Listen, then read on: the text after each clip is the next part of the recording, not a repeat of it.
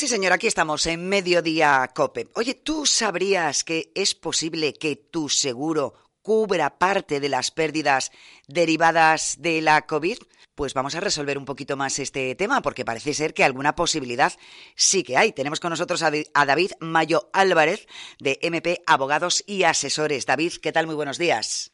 Hola, muy buenos días. A ver, ¿cómo es posible esto? Porque seguramente más de un oyente se acaba de quedar boquiabierto. Bueno, pues esto es posible porque se acaba de dictar eh, una sentencia muy novedosa por la Audiencia Provincial de Gerona, en este caso, donde indemniza, en este caso, a una pizzería en una cantidad de 6.000 euros porque entiende que tiene una pérdida de beneficios consecuencia de tener su negocio cerrado eh, durante un plazo máximo, en este caso de tres meses, consecuencia de, del COVID-19, consecuencia de toda esta situación de pandemia global. ¿Eso quiere decir eh, que hay que tener alguna cláusula específica en el contrato de ese seguro? Vamos a ver, normalmente todos los contratos de seguro que firman los, eh, los negocios o los empresarios en sus negocios, normalmente en estos contratos de seguro se incluye una cláusula que se suele denominar con carácter general, aunque puede tener otra nomenclatura,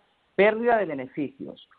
A veces en estas cláusulas de pérdida de beneficios, que pueden ser por daños materiales, etcétera, se pueden incluir eh, exclusiones. Entonces, esas exclusiones a veces se refieren a decisiones, es decir, usted tiene que cerrar el negocio consecuencia de una decisión de la autoridad gubernamental.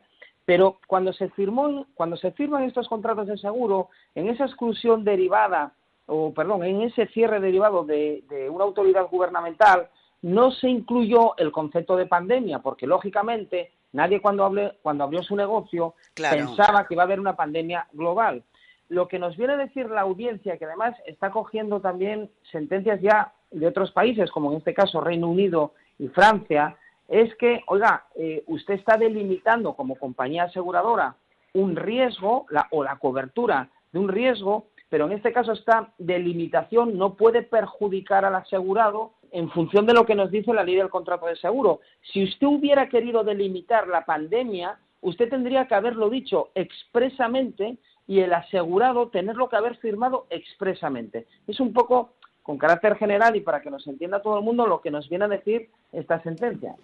Y estaba pensando, vosotros ya tenéis aquí muchos clientes, eh, se van dando cuenta de esta situación porque no han sido pocos los que han tenido que cerrar su negocio, bien de hostelería, bien de comercio, eh, durante esta pandemia. Nosotros lo que estamos constatando es una afluencia continua de llamadas en este sentido y lo que decimos siempre que lo primero que tenemos que analizar son las pólizas de seguro, tanto sus condiciones generales como sobre todo las particulares porque no todas las pólizas del seguro están redactadas de la misma de la misma forma y bueno puede haber matices. Eh, insisto que esto estamos hablando de una sentencia importantísima una sentencia que por cierto en primera instancia se había perdido y se da la vuelta en la audiencia provincial de, de, Girona no y además hay un detalle y nos consta efectivamente que eh, esto ha generado mucho revuelo y sobre todo mucha preocupación en las eh, entidades eh, aseguradoras.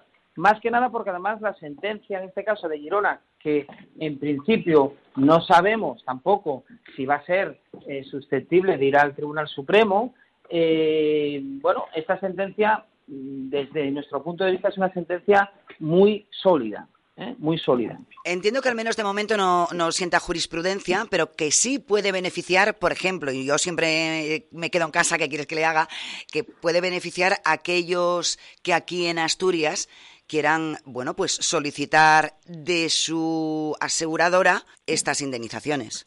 Sin ninguna duda, sin ninguna duda. Habrá que estar luego a las decisiones judiciales que pueda haber, por ejemplo, en este caso, eh, en Asturias o en otras comunidades, pero bueno, eh, yo ya lo digo en este caso por nosotros, o sea, y, en conocimiento de que se están ejercitando ya eh, acciones y solicitando el cumplimiento de estas cláusulas de cobertura de las, de las pólizas.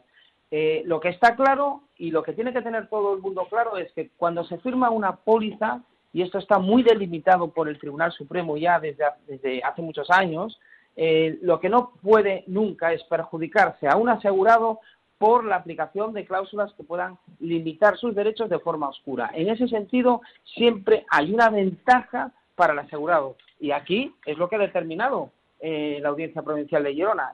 Claramente hay una delimitación indebida y que es lo que se sanciona, claro. A ver, ¿qué les decimos ahora mismo a todos esos comerciantes, a todos esos hosteleros que están atravesando unos momentos tan complicados? ¿Qué tienen que hacer con este tema? Me imagino que lo mejor es acercarse ¿no? a los despachos y, consultarlo para que se mire detenidamente qué tipo de seguro tienen. Lo primero que hay que hacer es coger la póliza de seguro que se tenga completamente, lógicamente que esa póliza de seguro esté en vigor y que haya estado en vigor y mirar, la, el, mirar el clausulado general, analizar el clausulado general, sobre todo el particular, y ahí se va a saber claramente qué tipo de delimitación hay.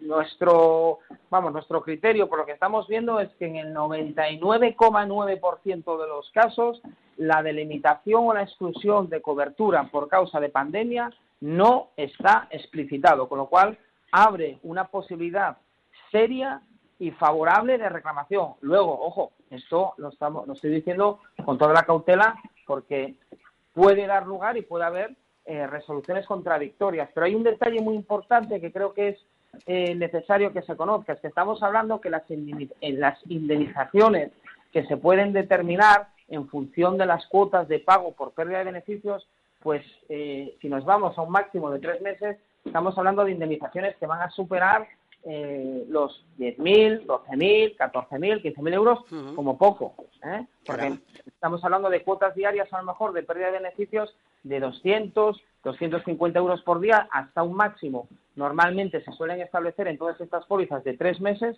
pues lógicamente las cuantías indemnizatorias son importantes. David, estaba pensando, ¿puedes darnos un teléfono, una dirección de MP Abogados para todos aquellos que tengan dudas? Eh, bueno, nuestra dirección es aquí en, en, Asturias, sería la Cayudía de Oviedo, la número 33, en el cuarto, y eh, si no a través de nuestra página web, www.mpabogadosasesores.com, nos pueden localizar perfectamente o en el teléfono 985 20 85 47. Perfecto, porque así ya le damos la información completa a todos nuestros oyentes. David, muchísimas gracias por estar con nosotros. muchas gracias, buen día y muy amable.